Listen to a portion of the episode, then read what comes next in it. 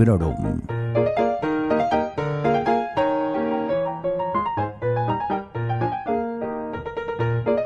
Bienvenidos y bienvenidas al episodio número 95 de Librorum. Madre mía, 95 episodios que me han dado cuerda o qué pasa. Gracias de verdad, de verdad por estar ahí, mm, por escuchar este podcast, por seguir descargando estos audios. Sois lo mejor que hay. Hoy os traigo un libro bonito, romántico, amable, fácil de leer Ah, es entretenido, tiene un punto adictivo. Además, tiene rollito histórico, ya que está ambientado a finales del siglo XIX. Tiene algo de crítica social y también feminismo. Y por si esto no fuese suficiente, sucede en la ciudad de Londres. Y es que, bueno, ya veis que es una preciosidad de novela, ya os lo digo. La autora de la Biblioteca de los Sueños Imposibles, así se llama el libro, es Lynn Rina y es una jovencísima escritora alemana. Así pues, la versión original de la novela es en alemán y de su traducción al castellano se ocupó Ana Gelbenzu.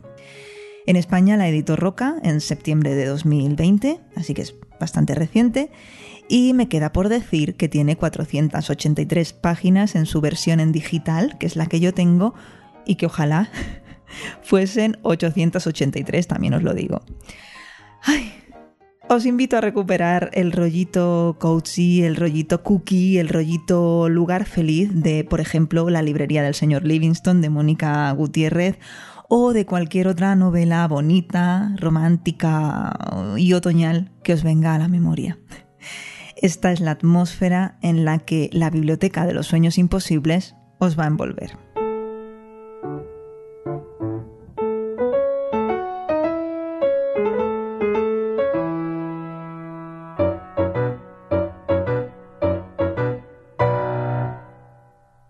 Animant Cramp es una joven de 19 años, soltera y de buena familia, que vive en el campo, al sur de Londres. Eh, su madre tiene una sola obsesión, que es casarla bien, pero ella tiene otras cosas en la cabeza. Por ejemplo, muchas historias leídas en todos los libros que caen en sus manos, porque la lectura es su principal afición y digamos que prefiere contemplar el mundo desde las páginas escritas a salir a vivir en la realidad. En 1890, plena época victoriana, tener 19 años y seguir soltera no estaba demasiado bien visto, sobre todo en los círculos sociales de la familia Cramp. Pero todos los chicos que Annie conoce en las fiestas a las que asiste, mm, digamos que carecen de interés para ella. Un día, el hermano de su padre le pone al alcance de la mano la oportunidad de cambiar su vida, y Animan se mudará a Londres con sus tíos para trabajar durante un mes como asistente del bibliotecario un hombre malhumorado, excéntrico y de nombre Thomas Reed. Y aunque el hecho de que una joven trabajase pues no estaba bien visto, solo hizo falta la perspectiva de conocer a hombres jóvenes de buena familia en la gran ciudad para convencer a su madre de que esta experiencia iba a ser una muy buena idea. Y sí, Animant de hecho conoce a mucha gente interesante durante su corta estancia en Londres. Conoce a algún joven atractivo y con posibles, otro que también tiene posibles, pero que quizá no es tan atractivo. Una muy buena amiga y, por supuesto, al bibliotecario. Y aunque suene a topicazo y lo es, también se conoce a sí misma.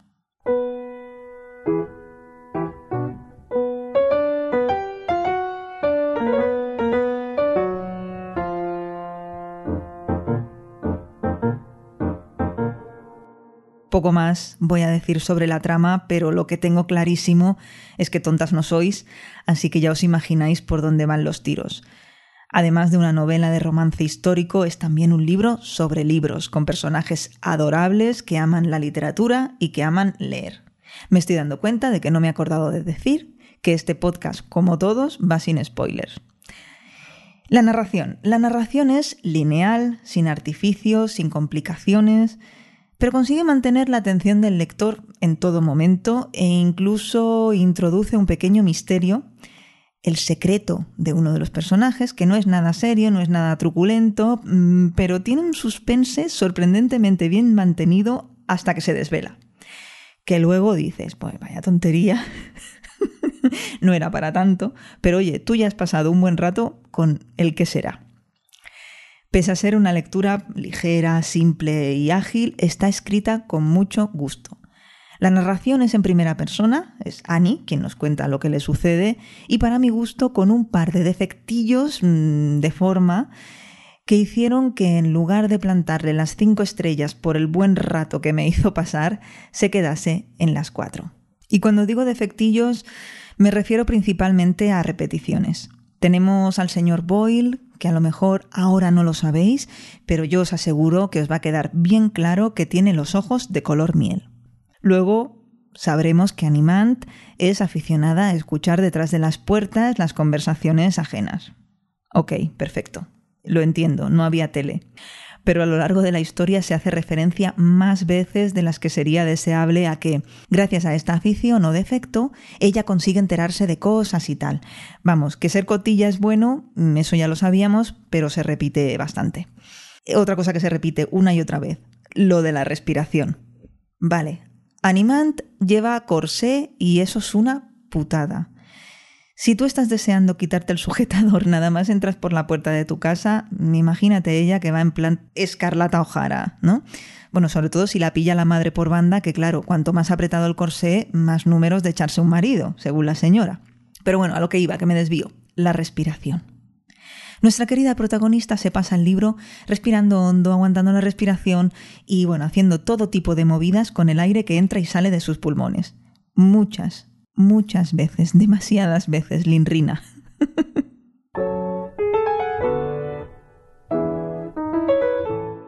y bueno, podría también sacarle alguna pega mm, al final que tiene la novela, porque me pareció precipitado y me dejó con muchas ganas de que la historia siguiese adelante, aunque fuese un poquito de nada. Me pasó exactamente lo mismo que con Norte y Sur, de Elizabeth Gaskell, una novela con la que también he tenido la sensación de que había otras similitudes, más allá de la de quedarme con ganas de ver un poco más de lo que pasa con sus personajes. Igual que en Norte y Sur, aunque de manera más light, por supuesto, vemos diferencias entre estratos sociales y vemos también cómo hay choques en las maneras de ver la vida entre personas de diferente posición. Por supuesto, en Norte y Sur este era el leitmotiv de la historia, cosa que no sucede en la Biblioteca de los Sueños Imposibles, pero bueno, es un tema que sí que se toca. Otra obra que me ha venido a la memoria ha sido la de una habitación propia de Virginia Woolf. Tanto Animant como su nueva amiga londinense, Elisa, son jóvenes mujeres ávidas de conocimiento y de independencia. Empiezan a plantearse la vida de manera muy diferente a la de sus padres y tienen claro que la independencia económica y la libertad de disponer de tiempo para ella son algo fundamental. Si habéis leído Una habitación propia, este fragmentito de la Biblioteca de los Sueños Imposibles os va a dejar claro que hay una conexión. Dice, cuando un día ocupara una casa o un piso, ya fuera casada o no, me prometí por lo más sagrado tener una habitación como esa. La cuestión aquí es que Annie ha entrado en las dependencias de un personaje de género masculino que cuenta con una habitación tipo biblioteca o despacho. Como os decía, la avidez de conocimiento y el deseo de recibir una educación es otro de los temas que está muy presente en la historia. Elisa, la amiga de Annie, está estudiando gracias a una mecenas que corre con sus gastos, pero que aún así, bueno, pues tiene dificultades de acceso, ya que, por ejemplo, no puede leer los libros de la biblioteca grande, sino que ha de conformarse con un fondo editorial mucho más pequeño que tiene a su disposición en el centro donde ella estudia. Bueno, os leo otro fragmento al respecto. Era injusto negarle a una mujer la formación que recibía un hombre. Me daba igual lo que dictara la sociedad, pues solo contaba la opinión de los hombres. Y esto es una reflexión obviamente de Animant.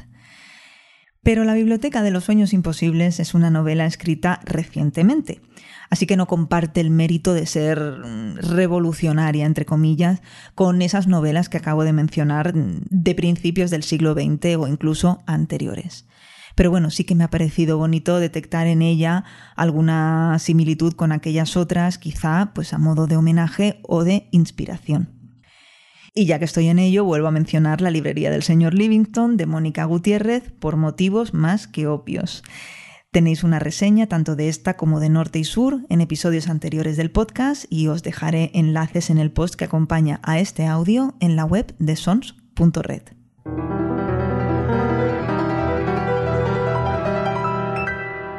¿Qué queréis que os diga? Necesitaba leer algo así y no me di cuenta hasta que no lo empecé. Me apetecía muchísimo leer un libro bonito que hablase de amor. Bueno, mejor dicho, de enamoramiento de esas sensaciones tan fuertes y tan potentes que se tienen cuando conoces a alguien que te atrae. Es una novela en la que mm, no hay más allá que rozarse la mano, por decirlo de alguna manera, y ya estás... es una novela llena de tópicos, estamos de acuerdo. Es una historia que en parte podríamos resumir como la de unos personajes que al principio se caen mal, pero que más tarde se enamoran. Una novela en la que quizá pasa todo demasiado rápido. Mm, bueno, os aseguro que unas cuantas páginas más no lo hubiesen sentado nada mal. Si lo habéis leído, pues ya me diréis si habéis tenido también esta sensación.